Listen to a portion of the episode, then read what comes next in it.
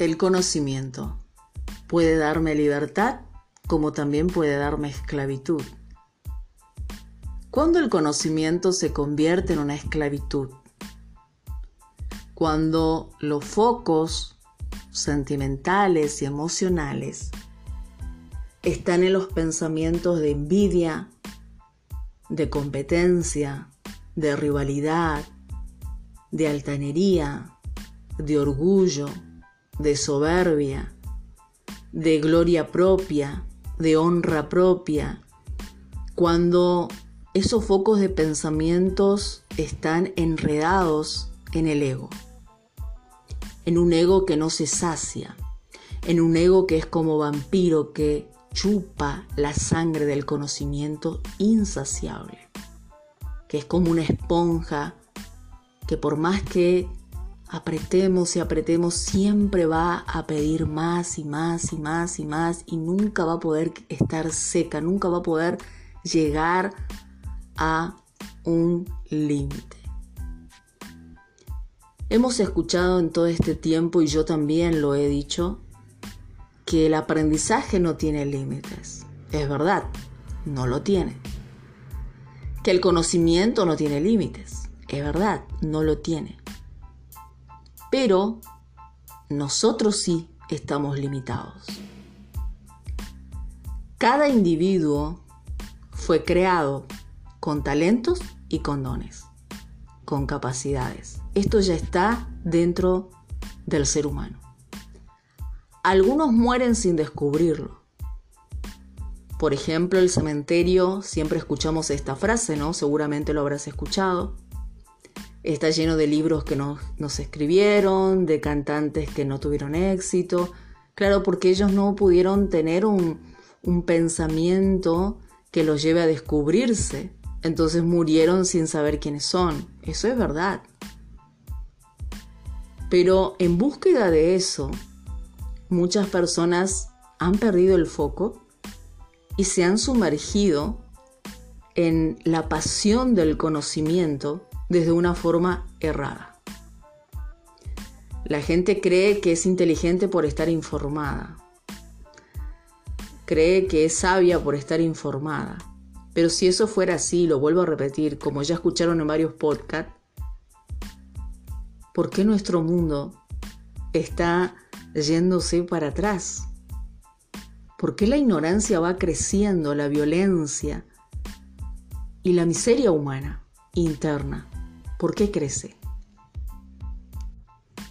Por la falta de conocimiento de quiénes somos. Y esto es por la falta de conocimiento de la humildad, del amor que necesitamos hacia nuestra vida, del amor al prójimo y de entender que no todos nacimos para ser de todos y poder darle el lugar a aquellas personas que quizás están 20 o 30 escalones más que nosotros, no porque sean mejores, sino porque nacieron para ello. El conocimiento, sin el conocimiento interno, nunca va a funcionar de forma asertiva y va a traer guerras, violencia, envidia, obsesión, dominio, como estamos viendo la tecnología y la ciencia, ¿no? El querer controlarle al ser humano hasta cuando va al baño. Yo los otros días puse eh, en el muro de Facebook, cuida tu celular y no lo lleves al baño, porque porque a través del celular hay cosas secretas en el, software que por allí no está a la hora que compramos el celular y no nos dice, ¿no? Pero la inteligencia artificial puede ser usada con gran potencia para todos los ataques cibernéticos, todos los espías cibernéticos. Y el celular te lleva quizás a lugares donde nunca pensaste llegar y ni sabes que estás llegando. con informaciones. ¿Y por qué sucede esto? Porque detrás de eso hay seres humanos que han ensanchado su mente en el conocimiento. Y eso le hace creer a ellos que son dioses y que pueden ponerte hasta algo en las venas para saber qué enfermedad tenés, cómo pensás, quién eres, o sea, ser Dios. Y esto ya pasaba desde la antigüedad, con la Torre de Babel. Nimrod, que fue el primer mago adivino de la tierra, se llenó de conocimientos. Y él quiso hacer una torre para llegar a Dios. Entonces Dios tuvo que interferir y frenarlo. Así también fue con Nabucodonosor. Tenía tanto conocimiento que quería apoderarse de toda la tierra y Dios tuvo que frenarlo. Nos damos cuenta que el conocimiento se convierte en un enemigo y una esclavitud cuando no hemos encontrado el verdadero poder que radica en nosotros. Quizás fuiste llamado para ser un líder importante a nivel mundial, pero de allí no puedes pasar. Y eso es lo que no entienden muchas veces aquellos que están en el conocimiento. Piensan que pueden dominar la vida de otras personas, porque ellas mismas no se pueden saciar, porque han perdido esa sensibilidad de ser ellas mismas, de saber quiénes son, cuál es su identidad y cuál es su propósito. Un buen líder no es aquel que demanda, delega, ordena. Un buen líder es aquel que empodera a aquello que está liderando. Por eso la tierra necesita líderes que sepan empoderar a otros en sus propios talentos, inteligencia, sabiduría, porque todos lo tenemos. Hasta el panadero del barrio, el carnicero, el verdulero. Hay gente que son muy felices, dando lo mejor de sí a los demás. Y quizás no son líderes famosos, pero son una gran bendición en el lugar donde están. Entonces un verdadero líder no quiere empoderarse de la vida de las personas, manejarlas, delegarlas, ordenarlas, reprimirlas. Un verdadero líder no manipula, un verdadero líder no se mete en los derechos humanos de las personas. Un verdadero líder empodera, porque a través de empoderar saca lo mejor de las personas, porque esas personas no se convierten en parásito ni en molestia, sino que donde están pueden bendecir a otras. Ese es el liderazgo que tenía el Señor Yeshua. Yeshua empoderaba a las personas. Yeshua le hacía ver el valor de las personas. Yeshua les mostraba que ellos podían ser diseñados de una forma preciosa por su Padre.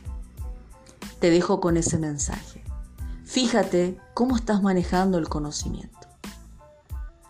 Es libertad cuando nosotros primeramente sabemos usarlo, cuando tenemos prudencia, cuando sabemos que hay cosas que no nos pertenecen y que es una pérdida de tiempo tomar ese conocimiento porque nos hace perder el foco. Tenemos que primeramente conocernos a nosotros para saber usar el conocimiento. Allí sí vas a tener verdadero éxito. Quizás no sé si vas a ser un multimillonario como soñás, o vas a ser rico o clase media, no sé, pero el verdadero éxito radica en lo que tienes que hacer porque nadie lo va a hacer mejor que tú, cuando te empoderas de tu ser. Ese es el verdadero éxito. Como dije, podemos soñar con cosas que nunca van a estar en nuestras manos, pero esto es una pérdida de tiempo. Pero soñar con cosas que realmente nosotros estamos capacitados para hacerlo, eso, aunque el mundo nos cierre todas las puertas, Si naciste para brillar y llegar hasta el, último continente, lo vas a hacer. Y eso no es un esfuerzo tuyo, sino eso es, es ya una ayuda del universo para lo que eres, para lo que significa. Vamos al caso de Yeshua, ¿no? No es religión esto, es real porque Yeshua vino como hombre.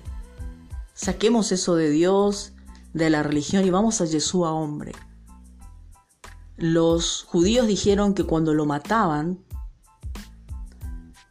iban a terminar con Jesús. Allí en la cruz él iba a morir y todo se iba a terminar. Y nadie más se iba a acordar en unos meses de quién era él. Me causa gracia, ¿no? Porque hoy nace un nene de tres años y ya sabe quién es Yeshua. ¿Por qué? Porque Yeshua, el hombre, el que vino, el que nos mostró esa verdad tan pura, tan real del amor, de la bondad de un ser humano, porque eso es lo que significa él, del bien, ¿sí? del coraje, del valor, él nació para brillar por la eternidad. Y por más que hicieron de todo para robarle esa luz, no pudieron, ni van a poder. ¿Por qué? Porque Él ya fue diseñado para venir a la tierra desde ese foco. Sinceramente, y discúlpenme ustedes los religiosos, pero para mí Yeshua nos vino a enseñar cómo empoderarnos de nuestro ser y brillar con luz propia. A través de Él llegamos a descubrir qué es lo que nuestro eterno Elohim nos entregó a cada uno de nosotros. Quisieron apagar su luz y no pudieron, porque vuelvo a repetir, Él ya fue diseñado. Entonces el conocimiento te tiene que ayudar a ti para descubrir tu diseño, para descubrir quién eres, no para competir, para envidiar o para hacer lo que otros hacen, sino para ser tú misma, tú mismo. Y como dije, ¿quién dice que detrás de ti no hay un billonario? Pero si eso es algo que es tuyo, el tiempo no te lo va a impedir. Las circunstancias que estés pasando no te lo va a impedir, porque más tarde o más temprano vas a empoderarte. Lo que es tuyo es tuyo. Te dejo con ese mensaje.